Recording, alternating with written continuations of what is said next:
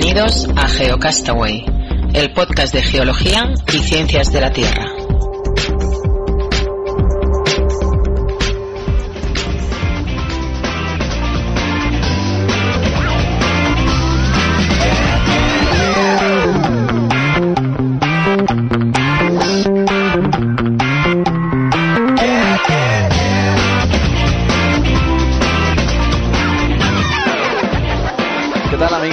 Amigos geonáufragos del mundo? Bienvenidos a Geocastaway número 41, mes de junio del año 2013. Ya queda un poco para las vacaciones de verano, aunque algunos ya están en ellas. Y conmigo del otro lado del Skype está Vicen. ¿Qué tal? ¿Cómo estás? Hola, buenas, ¿qué tal? Muy bien, pero bueno, le queda para los que tienen trabajo, vacaciones de verano, quiero decir que no. Vale, vale. Bueno, yo, yo estoy en el paro ahora también, ¿eh? o sea que siempre cometo el mismo Estamos error. en el paro todos, o sea que no pasa nada. Siempre cometo el mismo error. Oscar no puede estar hoy, le ha salido una emergencia familiar. Esperemos, quizá lo tenemos en algunos ratitos de- del programa, en el tiempo geológico, y no sé si va a comentar alguna noticia, pero de momento no va a poder estar en el cuerpo entero del, del programa. Como decía, número 41. Pero está, está presente de espíritu. Claro, eh, como siempre. Por cierto, que hemos- grabamos un vídeo, ahora he estado recientemente en España, grabamos un vídeo con él juntitos ahí de promoción de este capítulo. Si vais a YouTube lo, lo podréis ver. Falta uno contigo, Vicen, a ver si coincidimos alguna vez los tres, hombre. A ver, a ver. A ver, Sí, a ver. No sé cuándo.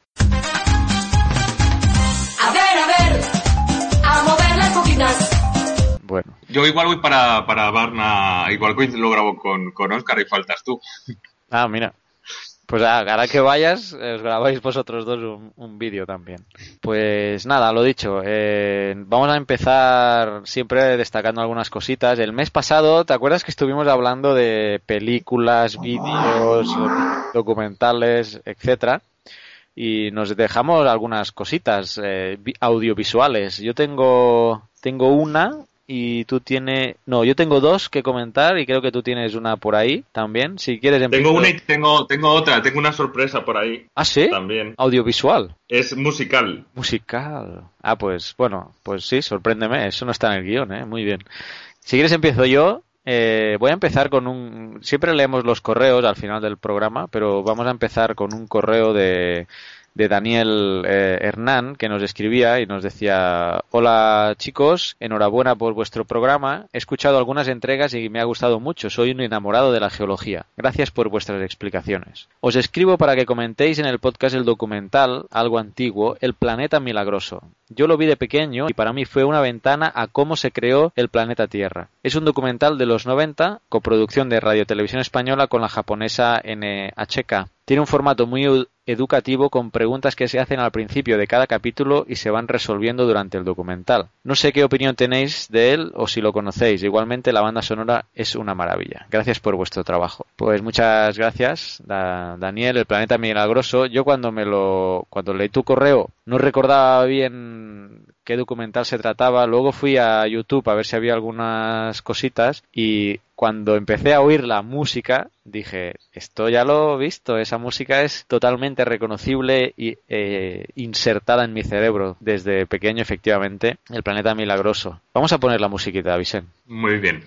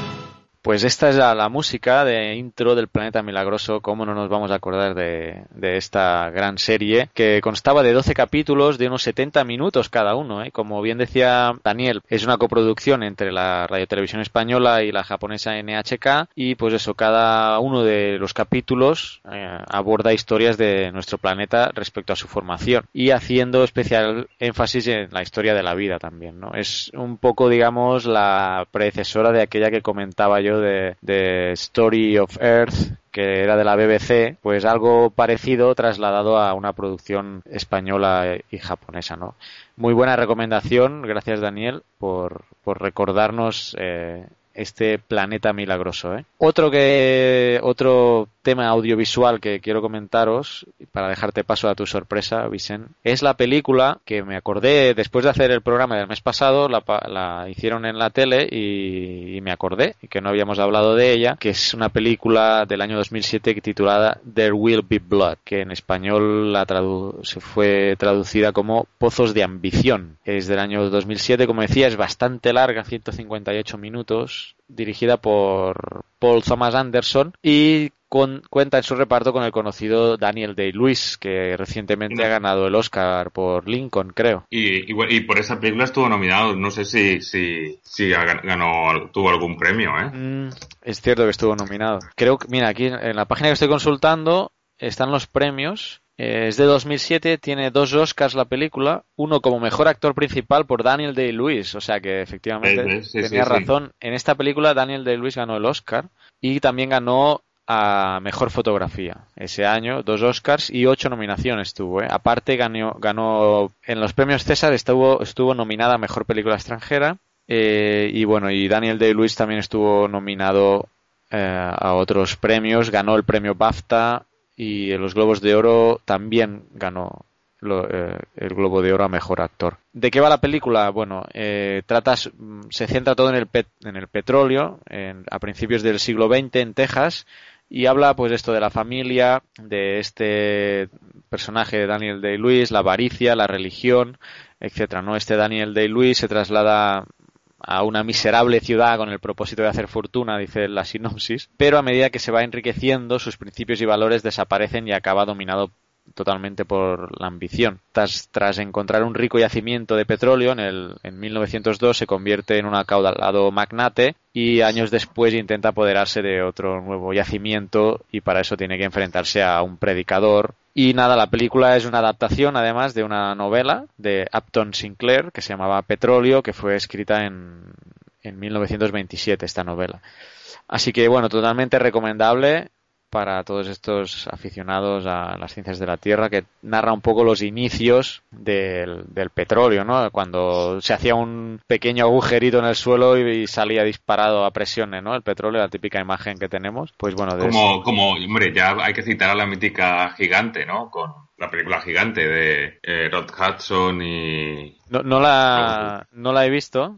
Yo gigante sí que la he visto. James Dean, Rod Hudson y un montón de gente más, vamos.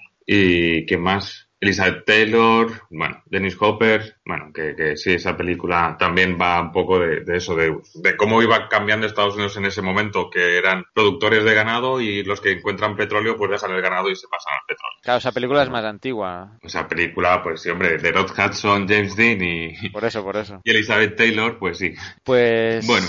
Esas eran mis yo... recomendaciones audiovisuales. Es, eh, ilumínalos bueno, con tu pues, sorpresa. Bueno, no, no, yo voy a empezar primero con, con, con, con, con, sí, con el guion y con, y con un capítulo de CSI Las Vegas eh, de la temporada 11, el capítulo 8, que en inglés se llamaba Fracket y que lo he traducido por fracturados y que el equipo de CSI investiga el asesinato de dos hombres que estaban a punto de acusar a una gran corporación de gas y energía de envenenar a toda la población de un pueblo de granjeros cercano a Las Vegas, ¿no? Supongo que relacionado con el fracking. Y bueno, los casos de envenenamiento comenzaron cuando la empresa empezó a, a tierras de su propiedad a un grupo de granjeros de pocos recursos y bueno, y, y bueno, ahí ya se complica un poco la trama. Bueno, está relacionado un poco eso con, con el fracking y con la problemática del fracking en Estados Unidos, ¿no? Del episodio de CSI Las Vegas. Luego, eh, quería hacer también una referencia a las películas de dibujos animados que yo creo que no, no nos metimos mucho la, el mes pasado, ¿verdad? Dibujos animados, no, creo que no. Porque desde la mítica serie de Érase una vez, en que se veía desde el principio cómo se salían las células y tal, y se iban transformando, ¿no? Que, que obviamente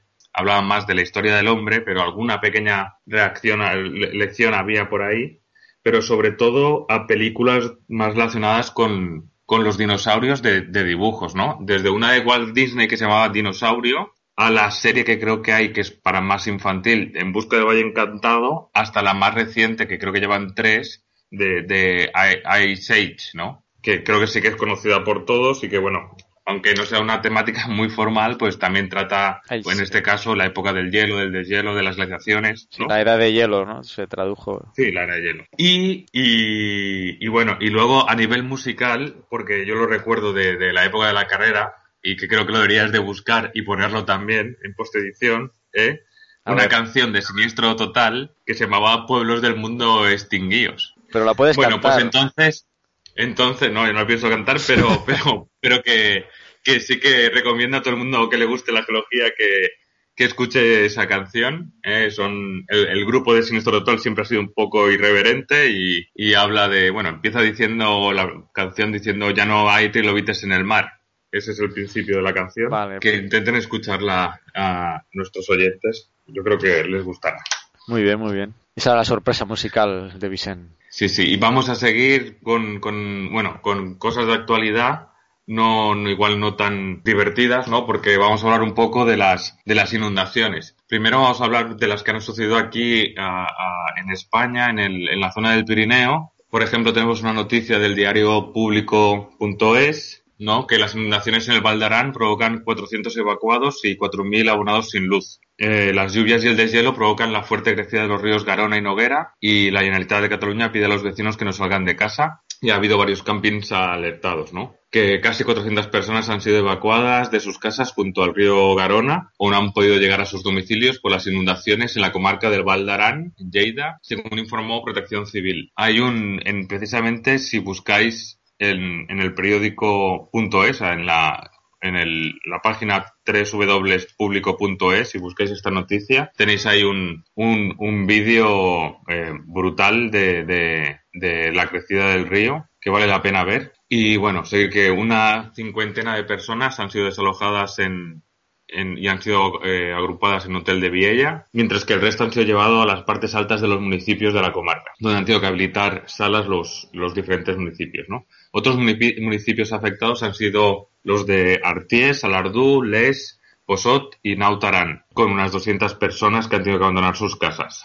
Y bueno, carreteras cortadas y bueno, sobre todo eso, en el, en el Centro de Coordinación de Emergencias de Cataluña han realizado llamadas a los campings para alertar de las crecidas de los ríos. Los pantanos obviamente de la zona están desembalsando agua, lo que también aumenta el, el- aumento del caudal de los ríos y están, bueno, pues todos al, al tope. Y añadir eso, los 4.000 abonados sin luz en toda, en toda esa zona, ¿no? Que se han quedado sin luz. Y por otro lado, comentar también las inundaciones en la India, que tenemos aquí una noticia eh, de, la edición digital del, ABC en que, claro, estamos hablando de otro nivel de magnitud, unas 15.000 personas siguen aisladas por las inundaciones en la India. Esta noticia es del, día 24. Y hay un grupo de, bueno, bueno, un grupo de españoles que figura entre los 80.000 trasladados por los equipos de rescate a los que la intensa lluvia y la niebla dificultan su trabajo. Y cerca de 15.000 personas permanecen aisladas en el estado de Uttarakhand, eh, acuciado por las fuertes lluvias y las inundaciones, que están dificultando las tareas de rescate. Eh, y las autoridades indias temen que la cifra de fallecidos supere los 5.000 y las operaciones de rescate continúan a contrarreloj después de que 12.000 personas fueran evacuadas a lo largo del pasado domingo. Y en total, en cinco días de operación, que se llevaba, digo, el día 24 de,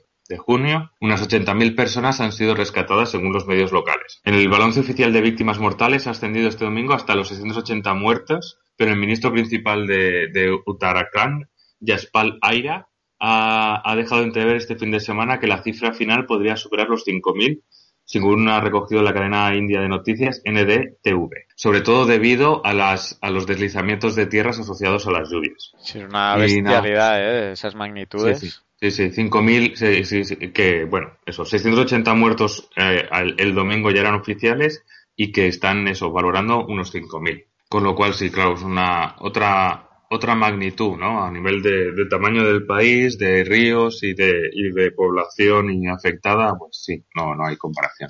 Bueno, os recuerdo también todos estos temas de fenómenos naturales y desastres y bueno, no tienen por qué llegar a desastres en muchos casos, pero el programa Teleplaneta de la de Radio Televisión Española, eh, dirigido por David Calvo, que es un, geólogo y que tuvimos en el programa hace algunos meses, eh, trata precisamente estos temas, ¿no? Todos esos fenómenos atmosféricos, climáticos, geológicos que van sucediendo en el planeta y que y que son noticia. Entonces, este tema eh, seguro que lo, lo trataron en su programa. Teleplaneta lo podéis buscar en Radio Televisión Española en la web para, para verlo. Y bueno, y aunque esta última noticia todavía no está, todas estas noticias también están en el Delicious de Geocastaway. Sí, ahora tendremos la sección de noticias adelante, pero si os recordamos que todas las noticias que tratamos y muchas más están en nuestra página delicious.com barra geocastaway o os vais a geocastaway.com y vais al icono de Delicious y, y os llevará directamente. Pasamos a Pero algo en más. este a- caso, como son, como son noticias, también quiero decir que también estarán ahí. Claro. Todavía no están posteadas, pero estarán. Pasamos a algo más agradable. Sí, Nos al carnaval de geología, ¿te parece bien? Sí, nos quedan un par de cosas en esta intro. Una es el carnaval de geología. Sí, de que ya está preparado el cuarto carnaval de geología. Eh, bueno, tú puedes explicar alguna cosa más, ¿no? Porque el- Yo puedo decir que nosotros fuimos anfitriones del, del segundo, del segundo carnaval de geología. Entonces, bueno, esto es una iniciativa que también llevan los blogs de física y los blogs de biología, en los que pues se van seleccionando eh, o, se- o los que quieren o los blogs que quieren asumir la iniciativa de- del carnaval, pues ponen a disposición su, su blog y crean una serie de reglas o normativas para publicar sobre, sobre el tema. En este caso, pues estamos en el cuarto carnaval de, de geología, donde bueno hay una serie de normativas y de reglas. ¿Nos las Sí. quieres leer tú o? Sí, ya las leo yo. Sí, bueno, el primero decir que el tema de esta edición, de esta cuarta, de cuarto carnaval, es nuestro increíble planeta. Y bueno, las, las normas son eh, que puede participar cualquier blog o archivo publicable. Eh, no hace falta especificar la procuración de la línea propuesta, pues el tema es verdaderamente vasto. El segundo, el plazo para presentar las aportaciones corre del 7 de junio, es decir, ya estamos hasta el 7 de julio del 2013, o sea, nos queda solamente unas eh, un- 10 días. Queda poco y nosotros no hemos participado todavía. Se puede enviar las aportaciones para esta cuarta edición a arroba teorema de Godel, donde el anfitrión Godel eh, las observará, o bien como un comentario en Ciencia y Lógica Suficientes blogspot.mx, o bien en la cuenta de, tu- de Twitter arroba geocarnaval. Cuatro, toda entrada participante deberá poner un texto así, este post participa en la cuarta edición del Carnaval Geológico, tal, tal, tal, alojado, está puesto ahí en las, está puesto en las instrucciones. Quinto, todo tipo de material está permitido, fotografías, textos de referencia, libros, etcétera. Y sexto, se podrá votar por el mejor post de la edición cuarta. Para ello, durante el mes posterior al término de la recepción de entradas, las votaciones se recibirán en la cuenta de Twitter, Twitter del carnaval. Mm, Recordar que, bueno, la edición de, de este carnaval está alojada, o el anfitrión es blog, el blog Ciencia y Lógica son suficientes. Ciencia y Lógica suficientes blogspot.mx, que creo que ya lo habías mencionado. Pues este es el anfitrión y nada, y, y ya sé que os avisamos un poco tarde. Bueno, por Twitter ya lo habíamos retuiteado, pero bueno, ahora en el programa pues hasta el 7 de julio tenéis tiempo. Nosotros vamos a intentar hacer algún post antes de esa fecha para, para participar en este carnaval. Y para terminar la intro, eh, eh, descubrí, no he podido jugar, lo siento mucho. Yo intentaré jugar en este próximo mes a ver si el, en el próximo número de julio puedo hablar más detalladamente de este juego, eh, porque Maersk, Maersk es una empresa, bueno, una multinacional enorme. Yo la conozco por los los containers, los containers, Los est- containers. los containers gigantes estos que transportan mercancías en barco, pues Maersk yo la conozco por ser una empresa de estas, pero vaya, debe ser una multinacional que hace de todo.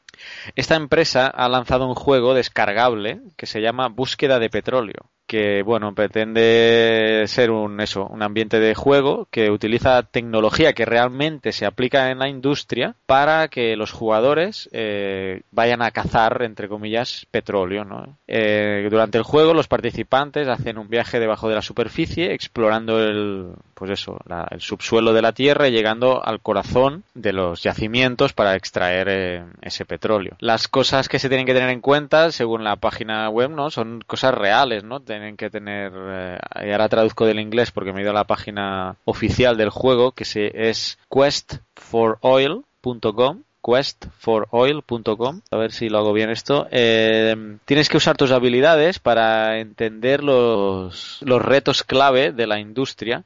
Y entender eso es crucial, entender cómo se depositan las capas, cómo detectar y dónde están los reservorios de petróleo y mm, dónde invertir tu tiempo y, dónde no perderlo. Eh, las decisiones analíticas harán que ganes o, pierdas. ¿Qué también entiendes a la industria? Preguntan, ¿qué tan importante es el análisis sísmico para reconocer un yacimiento de petróleo? Bueno, etcétera. Digo que no he podido jugar todavía. ¿eh? Es un juego descargable que está en questforoil.com. Eh, además, en resulta que habrá asesores de Maersk disponibles durante el juego para ayudar a los jugadores y, eh, y, bueno parece interesante ¿eh? también hay tutoriales o sea que no no es no debe ser algo tan fácil como un juego de plataformas de ir subiendo y bajando y moviendo una máquina perforadora ¿eh? Mm, vamos yo me lo voy a descargar y voy a, voy a intentar jugar a ver a ver qué tal y, y a ver si Yo, yo una- también lo estaba mirando.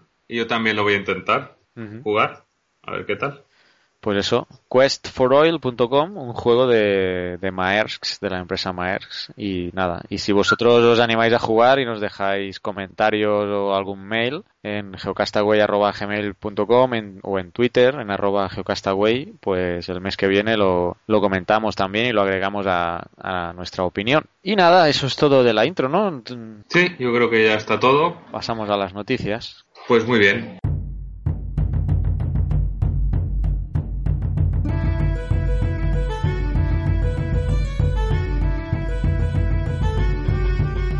Estás escuchando Geocastaway, el podcast de geología y ciencias de la Tierra.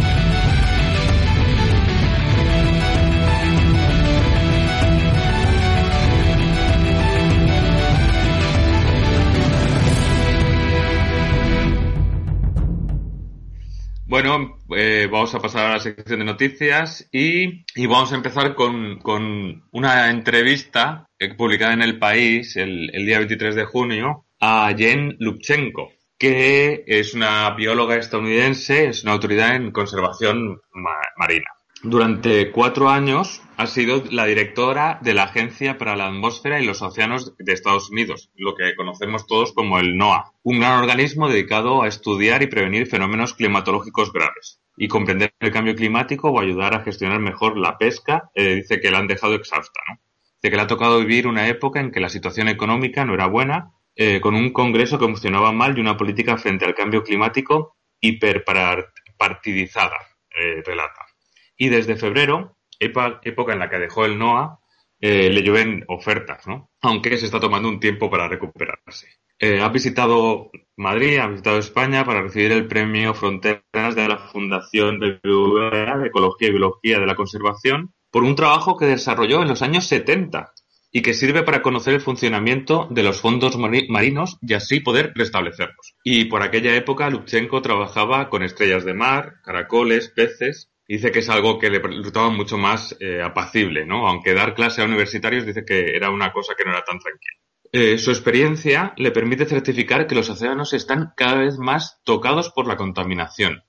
Dice que las ostras jóvenes de Washington, por ejemplo, se están muriendo porque el agua es cada vez más ácida y no son capaces de fabricar sus conchas.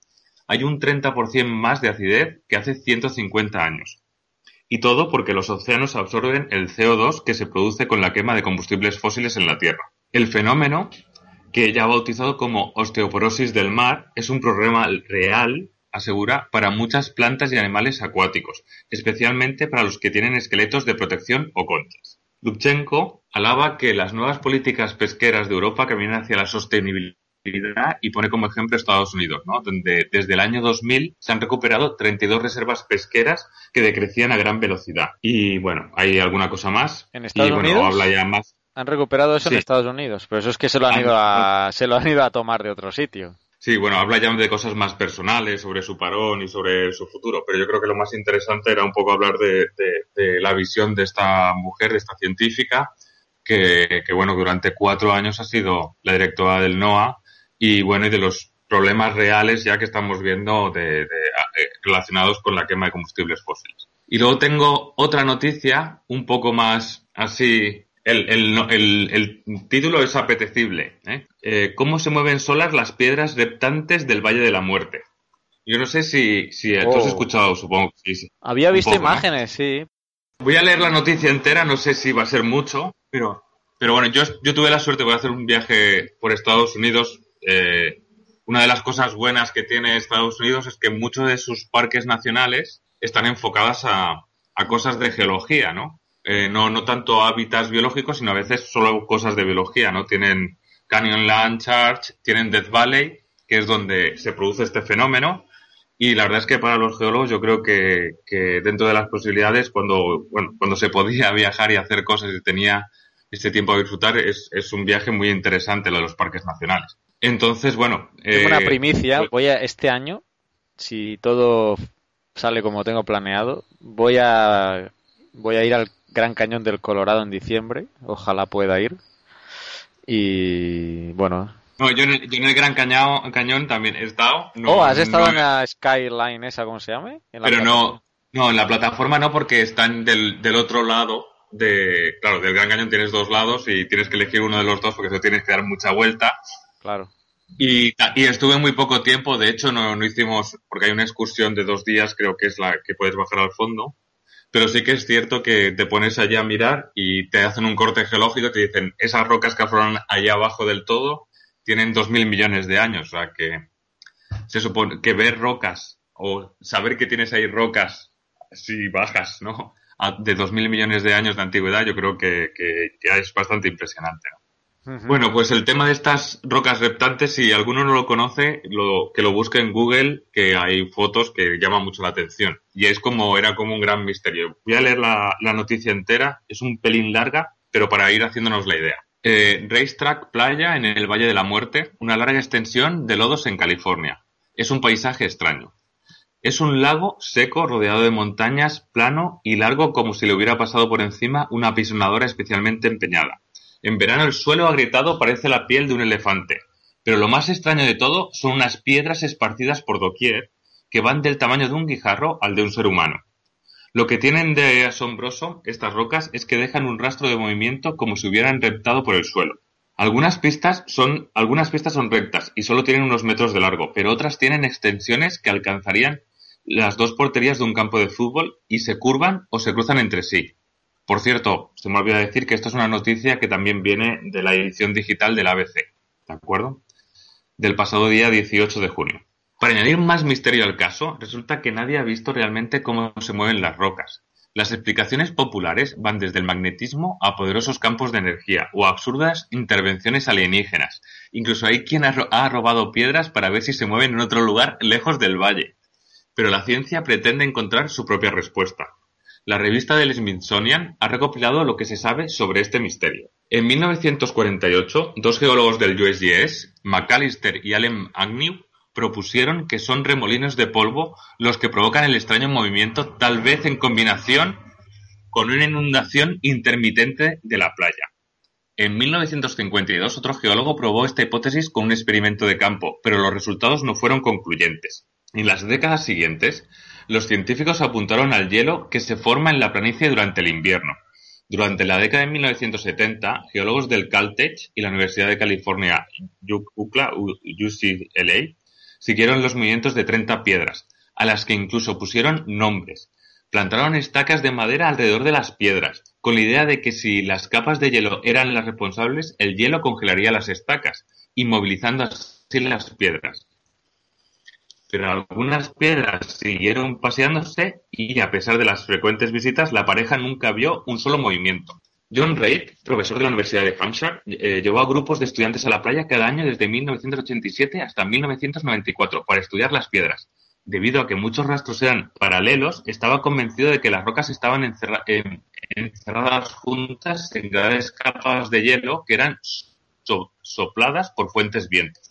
Pero Paula Messina, geóloga de San José State, utilizó un GPS para crear un mapa digital de los rastros y descubrió que la mayoría no iban en paralelo. Además, los, los modelos basados en el viento fueron puestos en duda cuando los investigadores trataron de calcular la velocidad del viento necesaria para mover las capas de hielo. Bien. La solución en un Tupperware. Ralph Lauren, científico planetario de la Universidad de Jo- de Johns Hopkins, creó en 2006 una red de estaciones meteorológicas en miniatura en el Valle de la Muerte, como parte de un proyecto con la NASA sobre las condiciones climáticas de Marte. Entonces descubrió las piedras reptantes. Cita, yo estaba intrigado como todo el mundo, así que utilizamos los instrumentos que teníamos para tratar de conocer cuáles eran las condiciones reales de la playa, explica la revista del Smithsonian. A medida que el equipo de investigación estudiaba los patrones climáticos en el Valle de la Muerte, también buscaron casos similares en otros entornos y descubrieron que el hielo ayudó a poner a flote rocas en las playas árticas, creando barricadas a lo largo de la costa. Los científicos comenzaron a poner esta idea a prueba en el valle. Lawrence probó su teoría en su cocina. Tomé una pequeña piedra y la puse en un tupperware. La llené de agua de forma que la roca sobresaliera un poco. La puse en el congelador y obtuve un bloque de hielo con una roca que sobresalía. Explica. Volcó la roca helada, flotando en una bandeja de agua con arena en la parte inferior, soplando sobre el hielo, se dio cuenta de que podía en- enviar la roca deslizándose por la bandeja, dejando un rastro en la arena mientras se movía. Después de décadas de cálculos teóricos de innumerables científicos, la respuesta parecía estar ahí, sacada de un tupper. Lorenz y su equipo presentaron su nuevo modelo en 2011. Básicamente un bloque de hielo se forma alrededor de la roca y el nivel de líquido cambia de forma que la roca queda flotando en el barro, explica. Es una pequeña capa de hielo flotante que pasa a tener una quilla hacia abajo, que puede cavar un sendero en el barro blando. Los cálculos muestran que en este escenario el hielo no produce ninguna fricción en el agua, por lo que las piedras son capaces de deslizarse con una con solo una ligera brisa. El equipo sostiene que su modelo explica el movimiento mucho mejor que cualquier otro, ya que no requiere de vientos rapidísimos o enormes capas de hielo. La explicación científica sí que es la definitiva. Si, si es que es la definitiva, nos resta un ápice de encanto al misterio de las rocas reptantes, una de las incógnitas naturales más intrigantes del mundo. Pues, ¿qué te parece? Con un Tupperware han descubierto el misterio este. Bueno, la ciencia tiene recovecos insospechados. Interesante. Pero sí, ¿no? Sí, sí, ¿no? Como, como la capa de hielo hace que, que está ahí enterrada. Bueno, como han conseguido desentrañar un poco esta, este misterio, ¿no? Por cierto, la noticia, que se me olvidó decirlo, nos la envió por Twitter eh, Gemasur, Nos comentó, bueno, me lo envió a mi Twitter personal cómo se mueven solas las piedras reptantes del Valle de la Muerte y nos lo envió por Pues- Twitter Gemasur. Muchas gracias por Sí, porque es muy interesante, muchas gracias, ya ves, que, que- sí, sí. Perfecto. Pues nada, eh, me toca a mí, ¿no? La noticia. Sí. Tengo una que estoy leyéndola del eurekalert.org, que es la plataforma de, mm, bueno, de difusión científica general de, de artículos que están a punto ya de, de publicarse, ¿no? Que están aceptados y no se han publicado y son recientes, digamos, son de, de actualidad. Concretamente, bueno, esta noticia estaba guardada desde el 6 de junio en nuestro Delicious y, bueno, voy a intentar traducirla de- del inglés, así que me vais a perdonar si me voy trastabillando un poco. España recibe más eh, radiación solar que, que nunca. La radiación solar en España ha incrementado de un 2% cada década desde 1980, acorde a un estudio de, la, de unos investigadores de la Universidad de Gerona y del Instituto Tecnológico Federal de Zúrich. Este incremento eh, parece estar vinculado a la disminución de las, de las nubes que han hecho incrementar la radiación directa que, que nos llega desde el Sol. O sea, al haber menos nubes hay mayor incidencia de los rayos solares. Entonces, eh, dicen que la, la media anual de la, de la serie muestra una tendencia incremental durante el, eh, el periodo entre 1985 y el 2010, con una línea de tendencia de más 3.9 watts dividido entre metro cuadrado por década. Eh, y esa es la principal conclusión de, este estudio que se va a publicar en eh, la revista Global and Planetary Change por estos investigadores de Gerona, en, en, Barcel- en, en España, en Cataluña, y de Zúrich, en, en Suiza. La- los datos que se toman de cada de estación a estación también muestra la- ese mismo incremento en la radiación o, en el impacto de la radiación como nación y en este caso estamos hablando del 6.5 vatios metro cuadrado por década durante el verano, 4.1 vato- vatios metro cuadrado en otoño, 3.2 en primavera y 1.7 en invierno. O sea que han, eh, han disgregado, han separado esa, ese 3.9 que es la media, eh, la han separado por estaciones y vemos pues bueno que evidentemente en verano es mucho más que, que en invierno. Eh, yéndome al final del, del no es del artículo, sino que es la noticia de este, de este Eureka Alert, eh, de esta plataforma de, de divulgación. Eh, el incremento en la radiación global es un fenómeno que ha sido observado en otras partes del mundo, al menos por unos 30 años, especialmente en países desarrollados, ah, y se ha denominado como la, el brillo global, global brightening. Traducido sería como brillo global. El equipo que está detrás de este estudio eh, todavía no ha analizado los datos desde el 2011 hasta el 2013 que la- el Servicio Meteorológico Español pues les ha proporcionado. Estos eh, datos no los han analizado todavía, pero los datos eh, de otras provenientes de otras estaciones meteorológicas de Europa sugieren que ese brillo global eh, todavía está aumentando, ¿no? Esa tendencia. Y para concluir, dicen que estudios como este pueden ser de, de interés para la industria de la energía solar, especialmente en países como España, donde la radiación solar es importante, pero ahora se está viendo que todavía está en aumento año con año. Eh, afirma pues Josep Calvo, que es uno de los profesores de la Universidad de Gerona que ha estado lidiando con este estudio. Resumiendo, eh, eh, está habiendo un aumento de la radiación solar comprobada desde los años 80 debido a, ellos lo asocian a eso, a una disminución de la presencia de nubes concretamente en España. Y esto puede ser mm, utilizado para la industria de la energía solar eh, bueno, en un país que de- como España que realmente pues tenemos mucha radiación solar durante todo el año, eso sí, no nos podemos quejar. Así que bueno, esa es la noticia que he estado traduciendo del inglés sobre la marcha, me vais a disculpar. Y nada, y con esto terminamos las noticias. Muy bien.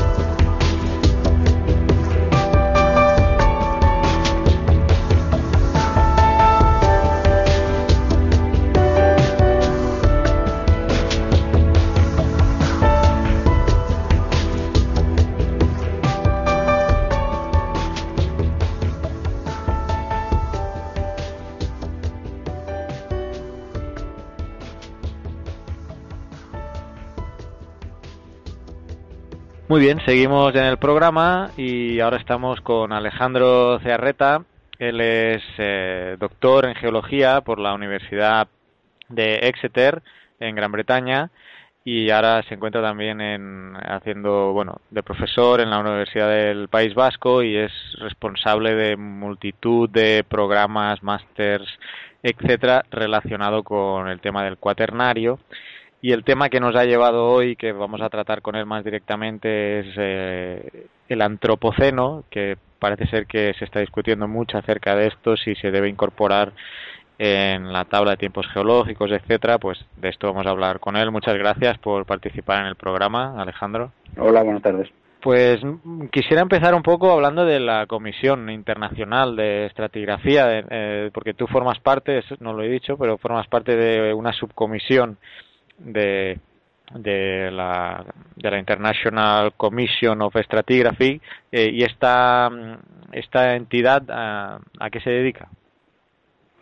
Bueno, la, la, Comisión Internacional de Estratigrafía, una de sus funciones es la división del tiempo geológico, que es uno de los grandes temas que nos preocupan a los geólogos, es la de dividir el tiempo geológico en unidades que tengan una, una coherencia, bien sea desde el punto de vista, sobre todo, de la evolución eh, biológica, que es la que ha servido fundamentalmente para dividir eh, las diferentes eras y periodos y pisos eh, en los que, digamos que fragmentamos el tiempo geológico. Entonces la Comisión Internacional de Estratigrafía se dedica justamente a establecer, por una parte, los criterios que permiten dividir el tiempo geológico y, por otra, determinar en qué lugares del planeta se encuentra eh, digamos, aquellas capas geológicas que mejor definen ese tiempo geológico, es lo que llamamos los estratotipos, y se, hace una ceremonia, digamos, de, nombramiento de un estratotipo y se clava un,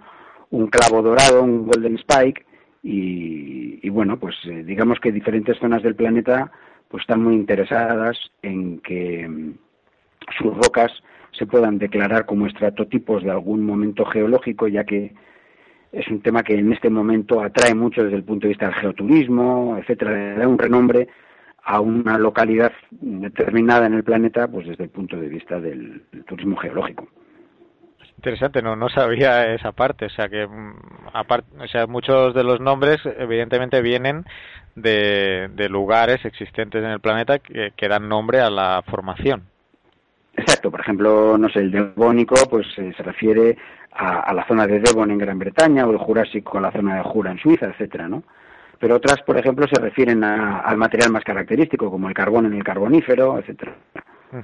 Pero en este momento, como todo, sí, vivimos en un momento particular en la sociedad capitalista y todo se intenta traducir a dinero y a recursos económicos, pues en este momento muchas autoridades locales, autonómicas, nacionales, etcétera, pues han visto en la geología y en la, mm, preservación del patrimonio geológico también una, fuente cultural y económica de ingresos.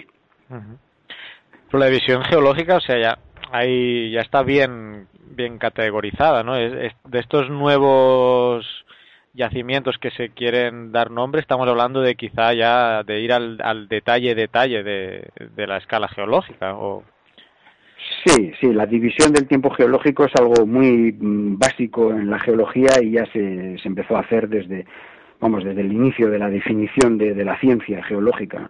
Y en este momento eh, yo no recuerdo qué otras comisiones hay en, funcionamiento, pero en el caso de las de cuaternario ya está bastante bien definido el Pleistoceno y el Holoceno, y en este momento uno de los temas de mayor interés es la definición de un posible nuevo piso geológico que sería el antropoceno. El antropoceno. Precisamente vamos a entrar en eso ahora, eh, porque la idea, creo que la, ¿de dónde salió esta idea del antropoceno? Porque a quién se le ocurrió. Bueno, la, la idea oficialmente, oficialmente nació en el año 2000 en una pequeña publicación, en un boletín interno de un proyecto internacional sobre biosfera y geosfera, y el término fue acuñado oficialmente por dos personas, Crutzen, que fue premio Nobel de Química, y Stormer, que escribieron un pequeño apunte en esa, en esa revista sobre la necesidad, según ellos, de definir un nuevo tiempo geológico, sin especificar qué categoría tendría ese tiempo, si fuera una era o un periodo, un piso o lo que fuere, que se denominara antropoceno, puesto que ellos habían llegado a la conclusión de que el ser humano se había convertido en el principal agente geológico de transformación de nuestro planeta. Y entonces simplemente lanzaron el tema al año 2000 para su discusión por la comunidad científica en general y por la geológica en particular. Pero que ellos no eran geólogos, tengo entendido. No, Cruzen es... Eh, Stormer no lo conozco, pero Cruzen es químico. Simplemente, eh, es que esa es la, la, parte interesante, digamos, de una de las partes interesantes del tema del antropoceno es justamente esa, que se ha convertido en un concepto que eh, aceptado por, por la, prácticamente toda la comunidad científica e incluso por personas que no tienen una formación científica, porque la palabra ya indica claramente el papel del ser humano y, y, en este momento estamos muy sensibilizados en el planeta con la crisis climática, la crisis ambiental, y entonces digamos que la magia de la palabra era que reunía justamente ese interés de, de, la población mundial por, por nuestro futuro como especie, por nuestro futuro como planeta, porque somos cada vez más conscientes de, de la vulnerabilidad de, los ecosistemas en los que vivimos. Yo creo que el éxito de, la palabra está ahí. Y de hecho, los detractores del concepto, algunos geólogos que consideran que el concepto no merece la pena, pues escribieron en la revista de la Sociedad Geológica Americana un artículo en el que, digamos que tachaban el antropoceno más de cultura pop que de concepto geológico. Y entonces en la Comisión Internacional de Antropoceno pues escribimos una réplica hablando justamente de que no era negativo el hecho de que el término había permeado en, en, en prácticamente en todas las capas de la sociedad interesadas un poco en conceptos eh, científicos, ¿no? Porque el concepto en sí mismo tenía más fuerza que cualquier otro. Si a una persona común en la calle le, decimos silúrico, le decimos devónico, pues no, significa nada, no tiene ningún valor particular ese concepto geológico. En cambio, antropoceno es algo que, cualquier persona con un mínimo de formación científica pues puede mmm, coger enseguida ¿no? y darse cuenta de, la, de lo que eso podría significar. Yo creo que ese es el gran valor del concepto. Sí, yo creo que ha sido un término que se ha arraigado bastante en la sociedad sí, sí. y precisamente por este tema, ¿no? Que, que ha partido de, de, un químico, creo que ahora lo estaba buscando, Stormer es ecólogo, pone aquí, y mm. bueno, que involucra a una conciencia ¿no? de, de, de, la sociedad. Eh, tú decías que está bien asentado también en términos, o sea, en, en ámbitos científicos, pero no el término antropoceno, antropoceno todavía no es oficialmente un, no. un periodo geológico. No, no, no es, un, no es un concepto oficial, es un concepto sobre el que se está trabajando y de hecho el mandato, digamos, de la Comisión Estratigráfica Internacional fue inicialmente el de crear esta comisión sobre antropoceno, que se fue creada en el año 2009, con el objetivo de emitir un informe eh, que mmm, se discutiera en el Congreso Internacional de Geología que se celebrará en el año 2016 en Sudáfrica. Entonces, digamos que la función de la comisión es generar información eh, y debatir sobre pros y contras del antropoceno, cuándo se inicia, en qué características tiene, etcétera, elaborar un informe y ese informe someterlo a, a, a la comunidad geológica que se reunirá en, el, en 2016 en Sudáfrica en el Congreso Internacional de Geología. O sea que en ese año 2016 se sentarán las bases para ver si se incluye dentro del, de, los, de la tabla de tiempos o, o, no. Sí, bueno, en realidad idealmente sería así. Lo que ocurre es que la comunidad geológica, como bromeando, como casi todos los procesos geológicos, pues es una comunidad, digamos, más lenta de lo que parece y probablemente lo que haremos en el 2016 es dar un paso adelante mm, para oficializar el término pero creo que las discusiones serán largas porque de hecho no hace, vamos, hace relativamente poco tiempo, hace cuatro años concretamente, se aprobó ya definitivamente el término cuaternario, que también había sido puesto en discusión por algunas, eh, algunos profesionales eh, sobre todo que, que trabajan en el neógeno, que consideraban que el cuaternario no tenía entidad suficiente para ser un periodo diferenciado, sino que debería de formar parte del neógeno. En fin, hubo una discusión bastante calenturienta sobre ese tema y al final ya hace cuatro años se determinó, eh, digamos, definitivamente o lo más definitivamente que se pueda afirmar esto en geología, que en el que se aceptaba el cuaternario con esa, denominación como periodo geológico. Tenemos que pensar que hace unos pocos años funcionaban términos como era primaria, secundaria, terciaria, que ya fueron descartados como conceptos, y en cambio el cuaternario pues ha tenido la fuerza eh, suficiente para seguir adelante y ser aprobada definitivamente. Es decir, la cosa no se va a aprobar definitivamente en 2016, pero se va a dar un paso cualitativo para su discusión ya eh, exhaustiva en la comunidad geológica. Muy bien. Y bueno, tú comentabas que estáis trabajando en ese punto y quizá para nuestros oyentes, que no, la mayoría, por cierto, no son geólogos, ¿no?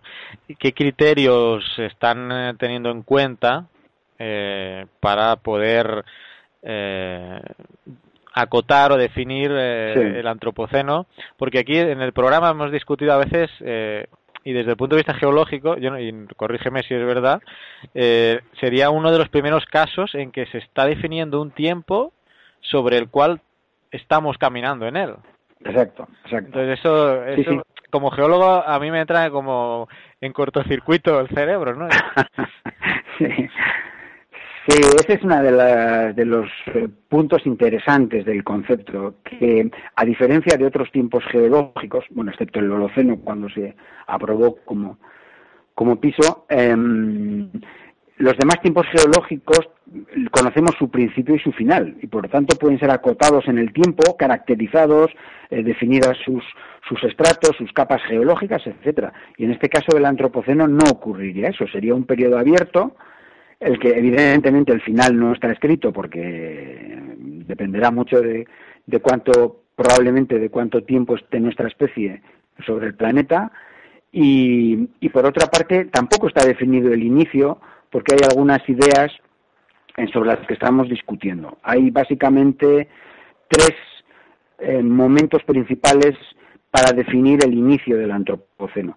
El primero de ellos, viendo por orden, digamos, de lapso de tiempo, sería el, el que eh, curiosamente apoyan más los arqueólogos, que es el marcar el inicio del antropoceno hace aproximadamente 6.000, 8.000 años con el inicio de la neolitización, es decir, de la domesticación de animales y plantas. Es el momento en el cual empezamos a controlar eh, la vida, la reproducción, la distribución geográfica de ciertos animales y plantas sobre la faz de la Tierra y, es un momento que también desde el punto de vista químico se puede medir en la atmósfera como un, eh, en un incremento en la cantidad de metano producido por los cultivos agrícolas y por la, ganadería. Esa es una de las posibilidades. La otra posibilidad, que es con la cual se inició el concepto, es que el antropoceno comenzase aproximadamente en 1800, con la invención de la máquina de vapor y el inicio de la revolución industrial y el capitalismo. Y el tercer concepto, la tercera idea para discutir sería el, que marcaría el inicio del antropoceno a final de la Segunda Guerra Mundial, aproximadamente a finales de los 40, inicio de la década de 1950. Porque en ese momento se produce lo que se conoce como la gran aceleración, un momento de, eh, de gran crecimiento de la población mundial de gran crecimiento de la explotación de recursos como consecuencia, de gran crecimiento de patentes, en fin, de invenciones, y digamos que es el momento de mayor aceleración de, en la transformación de, la superficie terrestre por parte de nuestra especie. Con la ventaja de que también se podría medir eh, o detectar desde el punto de vista mm, geoquímico con la presencia de isótopos radioactivos en, la, en las capas geológicas por ejemplo, lo de cesio 137, eh, de algunos isótopos derivados del uranio, la presencia de plomo 210, aunque es también previa, pero digamos que ofrece la ventaja de que sería algo que puede ser medido sincrónicamente en el planeta. Ese es otro de los puntos de discusión, que el impacto humano en el planeta no es eh, sincrónico, sino diacrónico, es decir, en algunos sitios del planeta el impacto de los humanos comienza antes, por ejemplo, en Oriente Medio, si consideramos el tema de la neolitización, o Europa, eh, Estados Unidos, etcétera, si consideramos el final de la Segunda Guerra Mundial, por ejemplo, o el inicio de la, de la industrialización, mientras que en otras eh, zonas del planeta eh, el impacto humano ha comenzado, vamos, incluso en los años 70 y 80 del siglo pasado. Entonces, digamos que la huella del impacto humano no es sincrónica, algo que no ocurre con el resto de los tiempos geológicos definidos en el planeta. Es decir, el Jurásico en la cuenca vasco-cantábrica, por decir la zona de trabajo, eh, comienza en el mismo momento que, que comienza el Jurásico en la cuenca en Estados Unidos o en cualquier otro país del mundo. Con el Antropoceno, en función de cómo se defina, pues no, no ocurriría eso, lo cual también es anómalo en relación a la definición de otros tiempos geológicos. Claro. Eh, solo para aclarar eh, para nuestros oyentes, eh, creo que ya lo hemos mencionado, el antropoceno sería una división que vendría después del holoceno. Exacto. también está en discusión. La categoría que tendría o estaría podría dentro tener del holoceno. esta Ahí está. Algunos autores consideran que debería de estar dentro, como un subpiso dentro del Holoceno, y otros, en cambio, consideran que el Antropoceno significaría el final del Holoceno y el comienzo de otra cosa. Está en discusión también, entonces. Claro, es, otra, es que está todo, toda la discusión está abierta todavía. Y entonces, eh, en la Comisión Internacional estamos diferentes personas con muy diferentes puntos de vista. Gente que trabaja, por ejemplo, sobre el impacto de la agricultura, otras personas que trabajan desde el punto de vista geoquímico, yo concretamente que trabajo en cambios en el nivel del mar y por lo tanto en los procesos que están ocurriendo en la zona costera. Y entonces estamos, digamos, poniendo piezas a ese puzzle para ver si encontramos una definición o una serie de conceptos que puedan ser aceptados eh, por la generalidad de la comunidad internacional, ¿no? Claro. Porque bueno, desconozco ahora si se, si se asumiera como posterior al, al Holoceno, eh, considerando la época actual, sería uno de los, de los periodos más cortos en el tiempo, ¿no? Considerando. Claro, el más corto de todos, porque podría tener 8.000 años, como decíamos antes, o 200 o 50 a nivel de dibujar eso, la escala sería bien pequeñito. En el... Claro, en términos geológicos sería irrisorio. Es curioso porque en términos cuantitativos, el cuaternario o el pleistoceno o el holoceno o el antropoceno, es decir, las distintas posibles subdivisiones del cuaternario, cuantitativamente representan muy poco desde el punto de vista de cuánto tiempo en millones o miles de años pasan. Sin embargo, desde el punto de vista cualitativo, eh, contienen una calidad de información y una extensión superficial en el planeta pues mayor que ningún otro tiempo geológico, porque todas las zonas del planeta contienen sedimentos cuaternarios, mientras que no todas contienen pues sedimentos cretácicos o sedimentos jurásicos o de otros tiempos geológicos. Es decir que cuantitativamente, en cuanto al lapso de edad, el cuaternario y cualquiera de sus subdivisiones, pues es muy poco o, lo, lo, más poco, lo más pequeño de, la historia de nuestro planeta, pero cualitativamente pues tienen una gran extensión geográfica, son fácilmente muestreables, la calidad de la información que contienen está muy bien preservada, hay muchos especialistas que pueden trabajar en ella y que de hecho trabajan en ella. Ese sería el aspecto positivo desde el punto de vista geológico. Los detractores dicen que, estas subdivisiones son en realidad muy antropomórficas, ¿no? muy antropocentristas, que están derivadas del hecho de que nosotros somos la única especie del planeta que puede cuestionarse a sí mismo, que puede analizar su, su papel y su presencia en el planeta y por lo tanto pues nos consideramos, digamos, mm, más importantes que el resto de las especies y por lo tanto la mera presencia de nuestra especie o de sus actividades pues nos lleva a subdividir el tiempo geológico en base a nuestra propia especie. Y que eso algunos algunos eh, científicos pues consideran que no es correcto, que es demasiado antropocéntrico y que no es adecuado. Pero es evidente que somos una especie animal muy particular en el planeta y que tenemos una capacidad de transformar el medio que otras no tienen. Eso, eso también es evidente. Dentro de la variedad de opiniones dentro de vuestra subcomisión, ¿hay, ¿hay algunos que están en contra de adoptar este término? No, en, general las personas que hemos decidido participar dentro de la comisión estamos de acuerdo con la definición del término. Ahora, lo que sí hay diferencias es en determinar eh, lo que comentaba antes, cuándo empezaría el antropoceno y cuáles serían las evidencias que caracterizarían eh, este lapso de tiempo geológico. Ahí es donde estamos discutiendo amigablemente y constructivamente. Pero en la comisión no hay nadie que esté en contra, o sea, no, hay ninguna persona que intenta, digamos, dinamitar eh, el concepto y el informe que vamos a hacer eh, metiéndose en la comisión y, actuando en contra del propio mandato de la comisión. No, no. Toda la gente que estamos dentro estamos de acuerdo con el concepto o por lo menos estamos de acuerdo con discutir el concepto, analizarlo y ver qué posibilidades de, viabilidad geológica tiene. Muy bien. Perfecto. Bueno, pues seguiremos este, este debate, esta subcomisión, que bueno, tenéis bastante por discutir y a ver, para el 2016 seguro que, que, ah, que, llegáis a un acuerdo y a un consenso de, de cómo introducir el antropoceno en, en, en el tiempo geológico.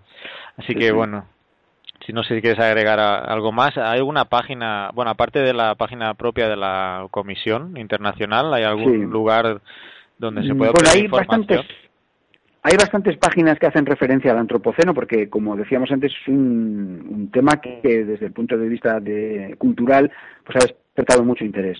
Pero oficialmente la página de la Comisión de Internacional de Estrategia es la única oficial y, luego el resto pues son publicaciones eh, que más o menos incluyen dentro de su título la palabra antropoceno, se están haciendo libros y distintos volúmenes por parte de diferentes editoriales que están muy interesadas en el concepto. En este momento Springer ha puesto en marcha una nueva revista científica que se llama Antropoceno justamente, dedicada también a este tema.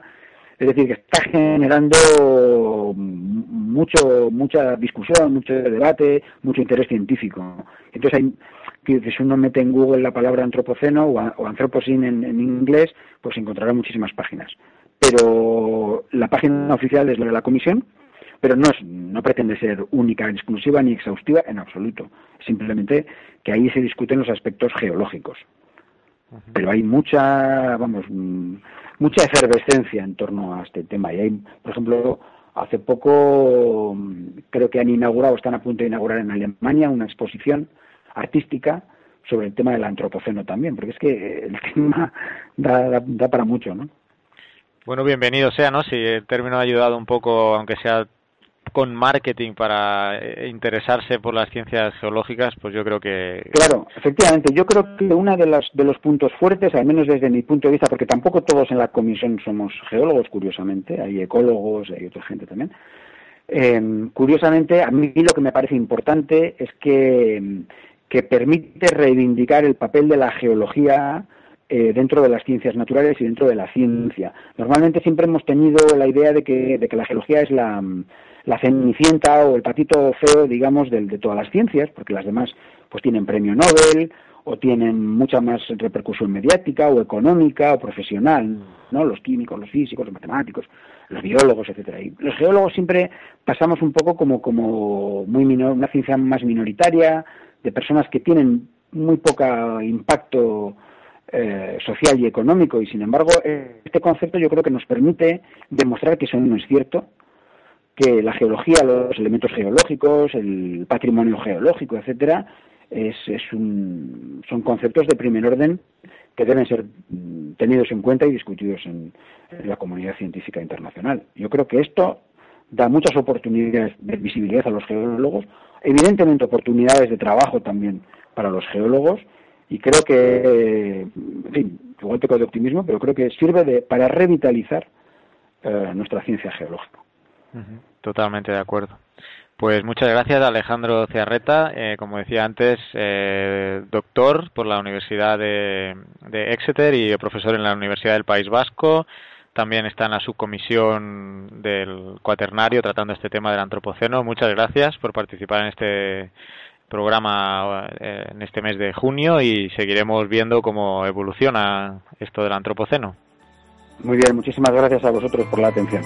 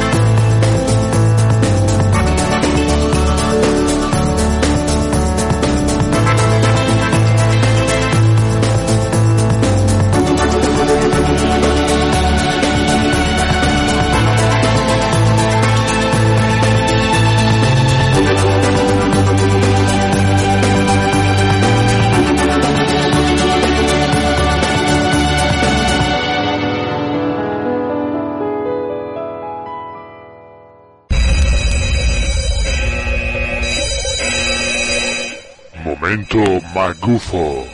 Lo que vais a escuchar ahora es pseudociencia. Cualquier coincidencia con la realidad es pura casualidad.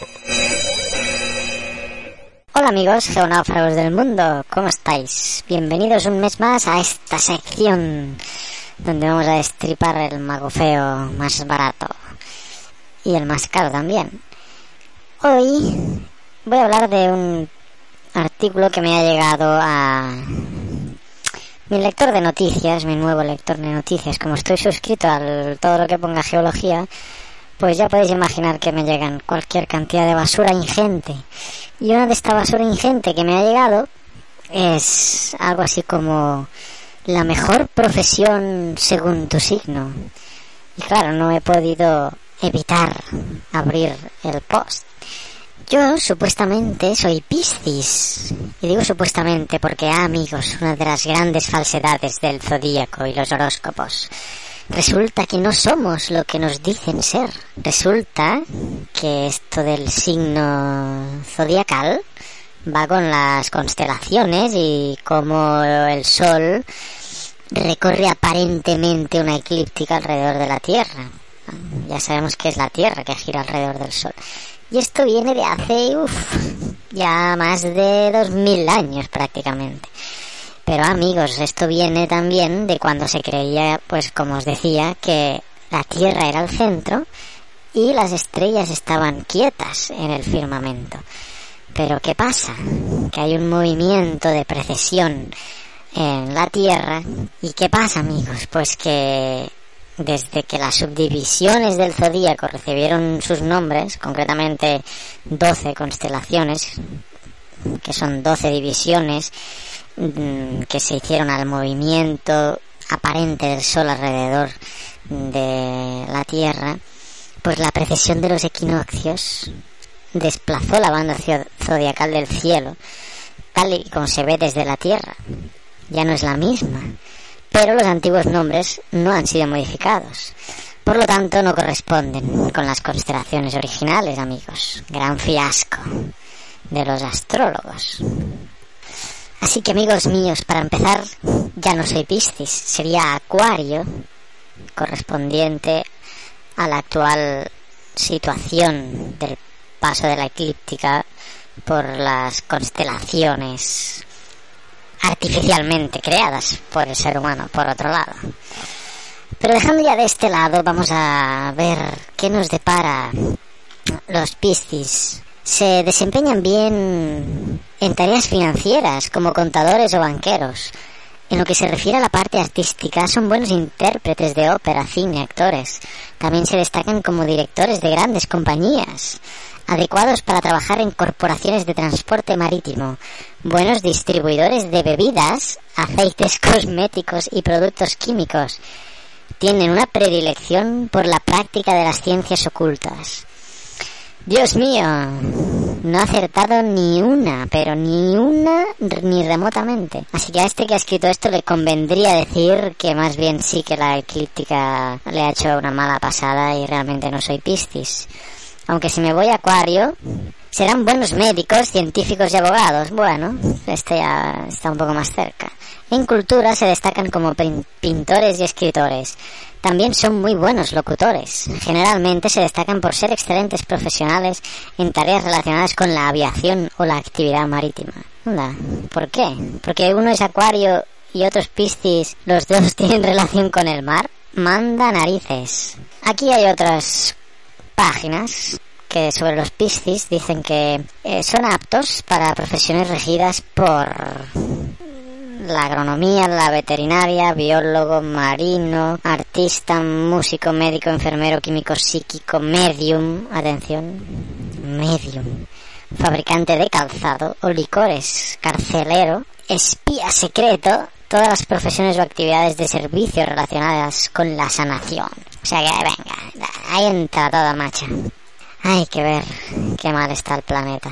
El planeta está tan mal que me he permitido la licencia de empalmar ahora aquí lo que dijo Carl Sagan en su serie Cosmos, en el capítulo 3 de la serie, donde se titulaba ese capítulo La armonía de los mundos y hablaba de la astrología. Así que os dejo con Carl Sagan hablando de la astrología. Nos vemos en el siguiente magufeo. ¿En qué consiste esto de la astrología? Fundamentalmente consiste en la influencia que tiene en el futuro de las personas la situación de los planetas en el momento de su nacimiento. Hace unos pocos miles de años surgió la idea de que los movimientos de los planetas determinaban el destino de reyes, dinastías e imperios. Los astrólogos estudiaron el movimiento de los planetas y se preguntaron qué había ocurrido la última vez que Venus ascendió sobre la constelación de Capricornio. Puede que también ahora ocurriera algo similar. Era un asunto delicado y arriesgado. Los astrólogos eran contratados exclusivamente por el Estado. En muchos países era un delito que una persona que no fuera astrólogo oficial interpretara los portentos del firmamento. ¿Por qué? Porque una buena forma de derrocar un gobierno era predecir su caída. Los astrólogos oficiales chinos que hacían predicciones inexactas eran ejecutados. Otros simplemente alteraban las predicciones escritas para que después estuvieran en concordancia con los acontecimientos. La astrología pasó a ser una disciplina esotérica, una mezcla de observaciones matemáticas cuidadosas y un registro de datos con pensamientos confusos y mentiras piadosas. Pese a ello, la astrología sobrevivió y floreció. ¿Por qué? Porque parece que aporta un sentido cósmico a la rutina de nuestra vida diaria. Intenta satisfacer nuestro deseo de sentirnos personalmente conectados con el universo. La astrología sugiere un fatalismo peligroso. Si nuestras vidas están controladas por unas señales de tráfico en el firmamento, ¿para qué intentar cambiar nada?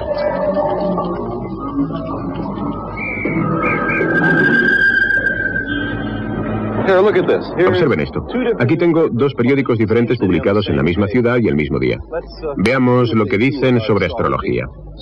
Supongamos que usted es un Libra nacido entre el 22 de septiembre y el 22 de octubre. Según el astrólogo del New York Post, la transigencia aliviará sus tensiones. Bueno, que resulte una idea un poco vaga. Según el astrólogo del New York Daily News, exija más de sí mismo.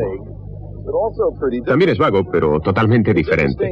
Es interesante que estas predicciones no nos digan lo que tenemos que hacer ni lo que nos va a ocurrir.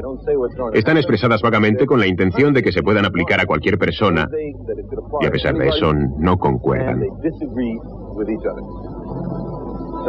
La astrología puede ser sometida a prueba con las vidas de una pareja de mellizos. Hay muchos casos reales como este. Uno de los mellizos muere de niño, digamos que de una caída de un caballo o alcanzado por un rayo. Sin embargo, el otro tiene una próspera y larga vida. Supongan que eso me hubiera ocurrido a mí que mi hermano mellizo y yo hubiéramos nacido en el mismo lugar y con una diferencia de unos minutos entre uno y otro. Exactamente los mismos planetas hubieran tenido ascendencia sobre nuestro nacimiento. Si la astrología fuera válida, ¿cómo podríamos haber tenido unos destinos tan enormemente diferentes? Resulta que ni los mismos astrólogos pueden ponerse de acuerdo sobre el significado de un horóscopo. En pruebas meticulosas no son capaces de predecir el carácter y el futuro de personas de las que no saben más que la fecha y el lugar de su nacimiento. Además, ¿Cómo es posible que funcione? ¿Cómo puede la ascendencia de Marte en el momento de mi nacimiento influir sobre mí ni entonces ni ahora? Yo nací en una habitación cerrada. La luz de Marte no podía entrar. La única influencia de Marte que podía afectarme era su gravitación. Sin embargo, la influencia gravitatoria del tocólogo era mucho mayor que la influencia gravitatoria de Marte. Marte tiene mayor masa, pero el tocólogo estaba mucho más cerca.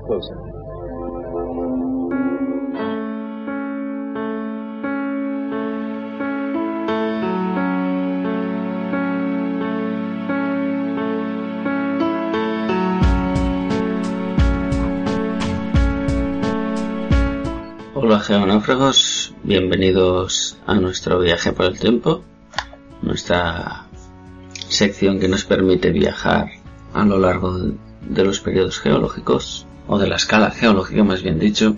Y nada, hoy os quería hablar del Eoceno. El, episodio pasado hablamos del Oligoceno Y en el próximo episodio hablaremos del Paleoceno, todos ellos épocas que están dentro del periodo Paleógeno, que es el que estamos tratando en estos días. Pues bien, para ir ya directos al tema, pues el Eoceno es una división de la escala temporal geológica, como todos los tiempos que estamos hablando. Es una época geológica de la Tierra, la segunda del periodo Paleógeno, en la era Cenozoica. Comprende el tiempo entre el final del Paleoceno, hace unos 55,8 millones de años, y el principio del Oligoceno, hace unos 33,9 millones de años. Durante esta época se han formado algunas de las cordilleras más importantes del mundo, como serían los Alpes o el Himalaya, y acontecieron varios cambios climáticos importantes, como el máximo térmico del Paleoceno-Eoceno, que aumentó la temperatura del planeta y delimita el inicio de esta época geológica. El evento Azoya un enfriamiento global que daría paso a las primeras glaciaciones o eventos de extinción masiva como el grande Kupur marcan el final del Eoceno. Durante esta época mm, podemos decir que las aves predominan sobre los demás seres y los primeros cetáceos comienzan su desarrollo. Existe una especie de serpiente que ha sido la más grande del mundo que vive o que data del Eoceno y se produjo una gran expansión y diversificación de las hormigas. La Antártida comenzó la época rodeada de bosques tropicales y la finalizó con la aparición de los primeros casquetes polares. Eh, durante este, esta época existen multitud de yacimientos paleontológicos en diversos lugares del mundo que nos muestran cómo, cómo ha sido esta época. Destaca, por ejemplo, el sitio fosilífero de Mesey en Alemania o la formación Green River en Norteamérica. Y por último, hablar un poco de la etimología del Eoceno, pues podemos decir que el Eoceno proviene de las palabras griegas eos, que quiere decir alba, y kainos, que quiere decir nuevos, haciendo referencia a la aparición de los órdenes modernos de mamíferos durante esta época.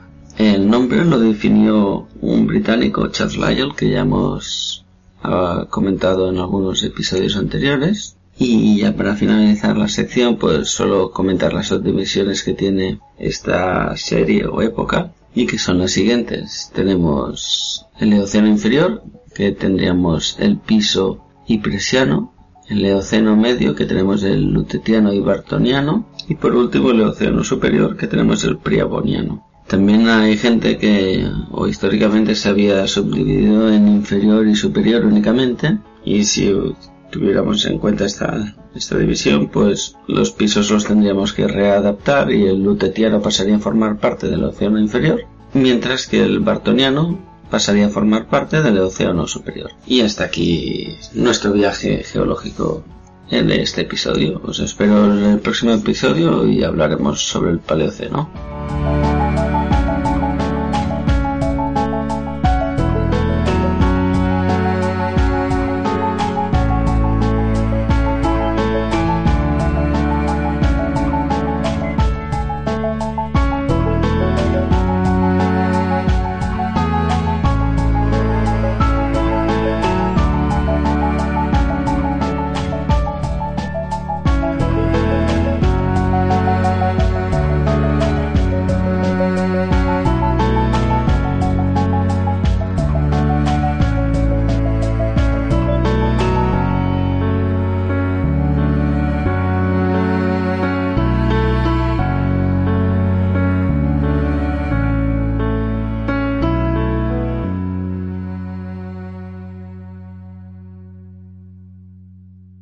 Actualidad de la Mars Curiosity por Naum Chazarra. Durante el mes de junio, el Curiosity ha estado trabajando en la misma zona que estos últimos meses, aunque se ha movido unos 115 metros durante todo el mes para alcanzar distintas partes de los afloramientos que parecen de interés por las rocas que han quedado expuestas.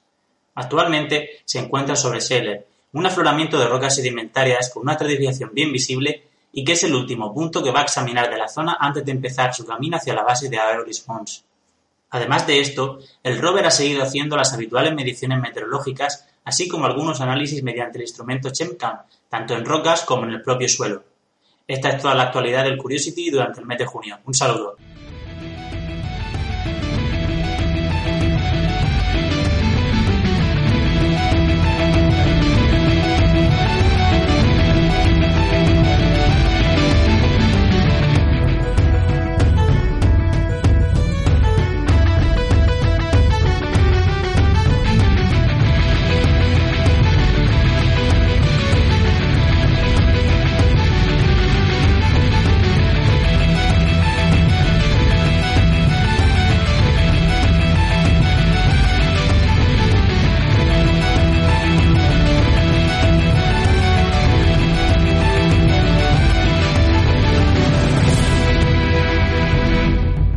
Bien, pues sí que rápido me he pasado este programa, Vicente. Ya estamos en el cierre.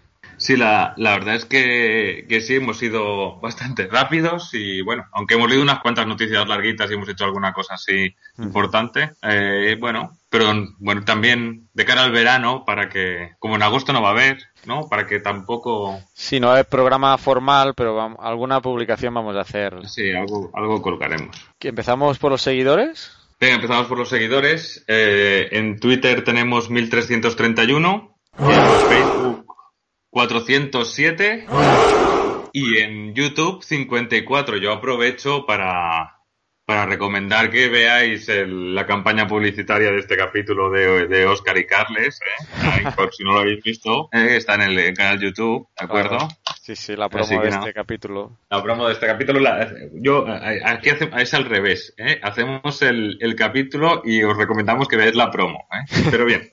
Bueno, ah, tenemos que hacer otra para el mes que viene. Ah, bueno, ahora tú que te- quizá veas a Oscar, pues nada, ya lo hemos dicho, grabáis algo. Con el smartphone, eso es fácil ahora. ¿Qué más? A ver, comentarios. ¿y, y tú qué tienes de cierre, de comentarios? Venga. Venga, nos ha escrito Juan Carlos González Muñoz, que nos dijo que teníamos, bueno, referente al último programa, que teníamos puesto el listón muy alto. Vivan los tópicos. Un saludo y gracias por hacerme disfrutar. Por cierto, otro que se me acaba de venir a la cabeza. Lo bueno, si breve, dos veces bueno. Pues nada, Juan Carlos. eh, Por eso hemos hecho un capítulo breve hoy, para que nos pudieran decir eso. Claro, los lo decía porque el mes pasado, pues sí, no, no hubo tema, no hubo entrevista y pues salió un poco corto, aunque hay gente... Bueno, yo por Twitter hablé con, estuve hablando con Podtaxi y no, no sé cómo fue la conversación, le digo, sí, hombre, el, el que es cortito. Y me dice, dice, ¿corto? ¿Cuál corto? Si el último dura una hora y media. O sea que bueno. claro, pero comparado con un- aquel de tres horas que me acuerdo que hicimos una vez, una hora y media es, es cortito. Sigamos. Es otro- cortito. otro comentario de Burot, arroba Burot77, nos escribe, la geología no es una ciencia real, y XD, XD, un saludo, ya estoy esperando a bajármelo. Esto nos lo escribió antes de, de bueno, durante, perdón, durante la grabación del programa anterior, eh, solo que no nos dio, no nos dio tiempo a, a mencionarlo en el anterior programa, así que lo sacamos ahora. Burot77, gracias por tus comentarios, tus tweets, uno de los seguidores también asiduo. ¿Y qué más, Vicente? Tenemos, nos han enviado un Twitter también con un vídeo a YouTube. Con un vídeo de YouTube sobre la, la minería del oro en Galicia. Y nada, ¿tienes tú la dirección del... ¿Cómo se llamaba? Sa- Salvemos Galicia, ¿es? Salvemos Galicia, sí. Eh, bueno, nos lo ha enviado, antes de que se nos olvide, Johnny Melavo. Johnny Melavo nos ha enviado esto. Os recomiendo esta versión subtitulada de, de este vídeo. Y bueno, el vídeo es una crítica a la minería metálica, bueno, en este caso aurífera, que se, no sé si se está proponiendo en Galicia. Y bueno y subtitulado están narrándose la versión opuesta a esta crítica no a favor de, de esa minería. Entonces como vemos eh, un tema polarizado.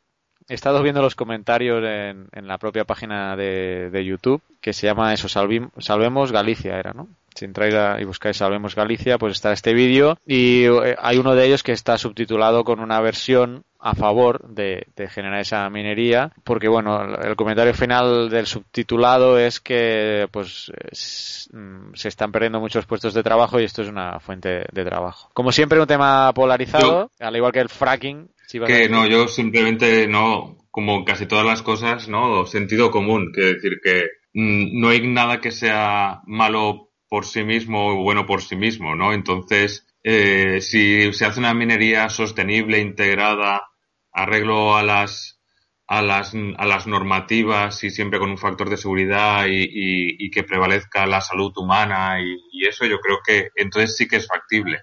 Si se hace una cosa sin control en el que solo priman los beneficios económicos y el a- sobre el coste eh, medioambiental, pues entonces a eso no, ¿no?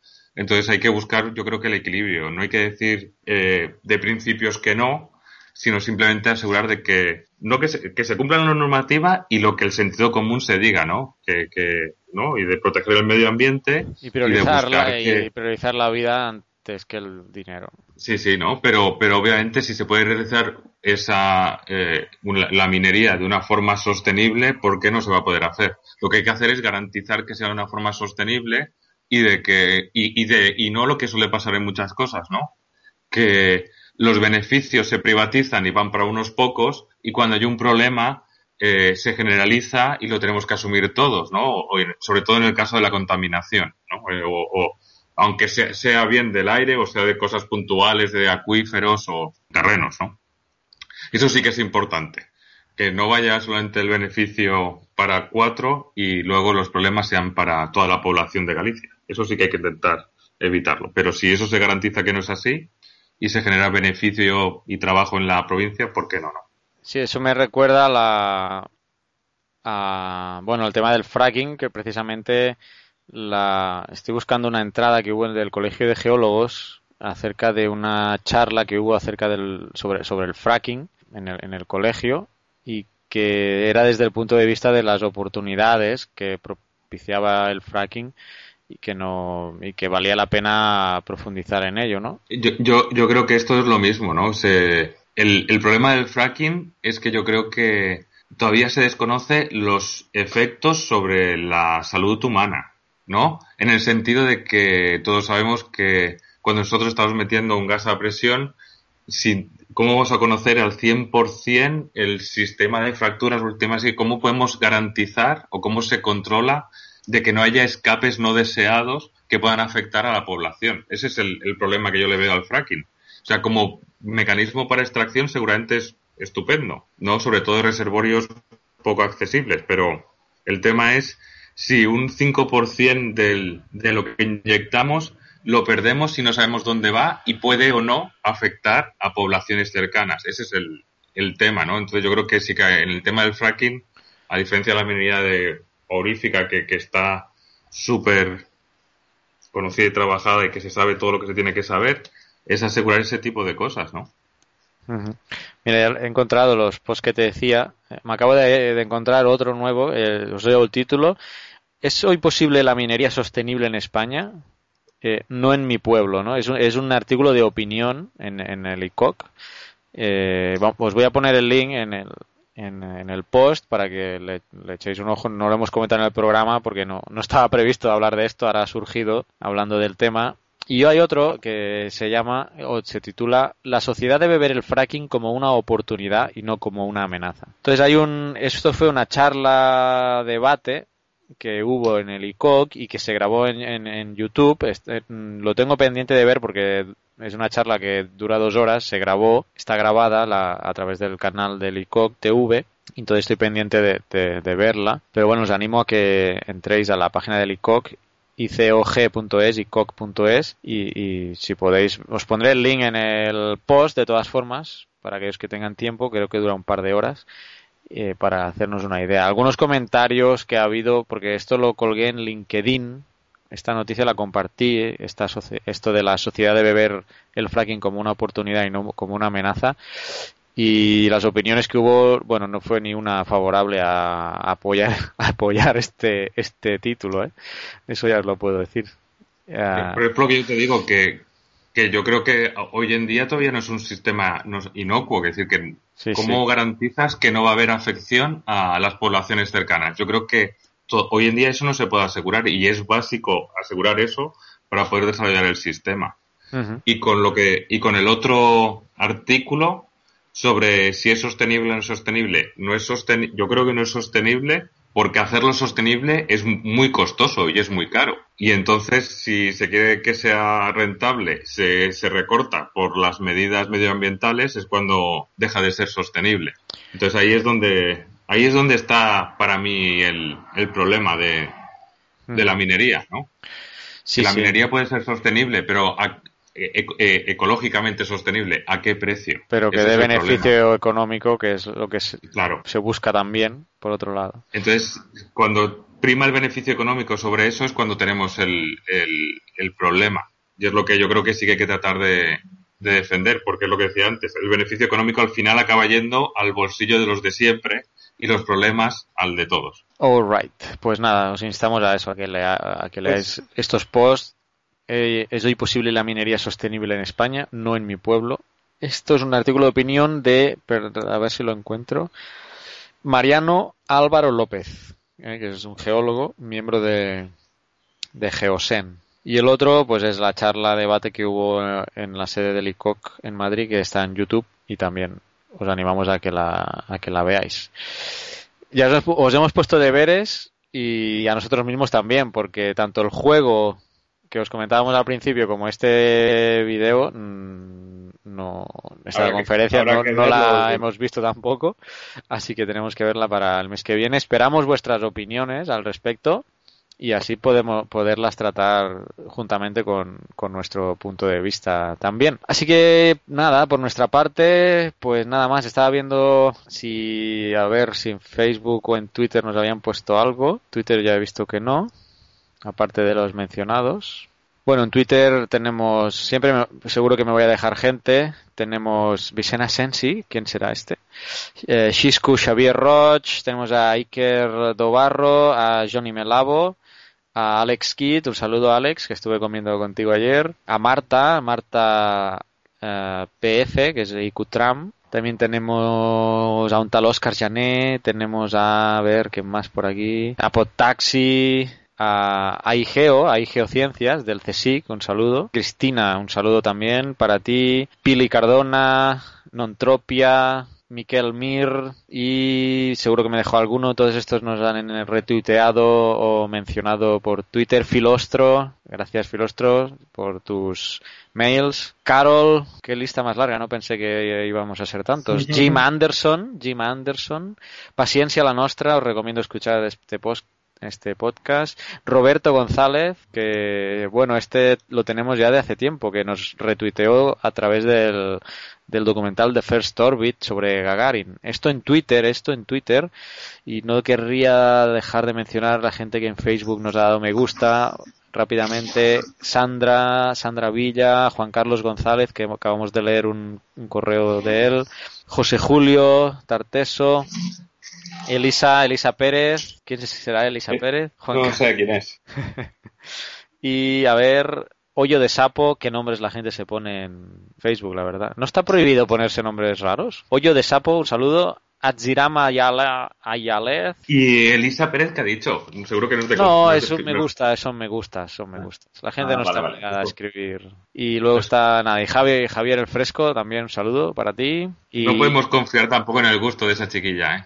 ¿No? Bueno, tampoco creo que escuche el programa, ¿eh? solo a través de Facebook. Y nada más, aquí lo vamos a dejar. Si no os hemos mencionado y nos habéis comunicado nosotros, perdonadnos, por favor, y nos enviáis un correo a geocastaway.gmail.com o al Twitter y no os regañáis por no haber mencionado vuestro aporte. Lo dejamos aquí, Vicen, eh, a ver si Pues nada. contamos todo el mes, o sea, nos vemos en julio, a ver si contamos con Oscar todo el programa y nada, hasta el mes que viene.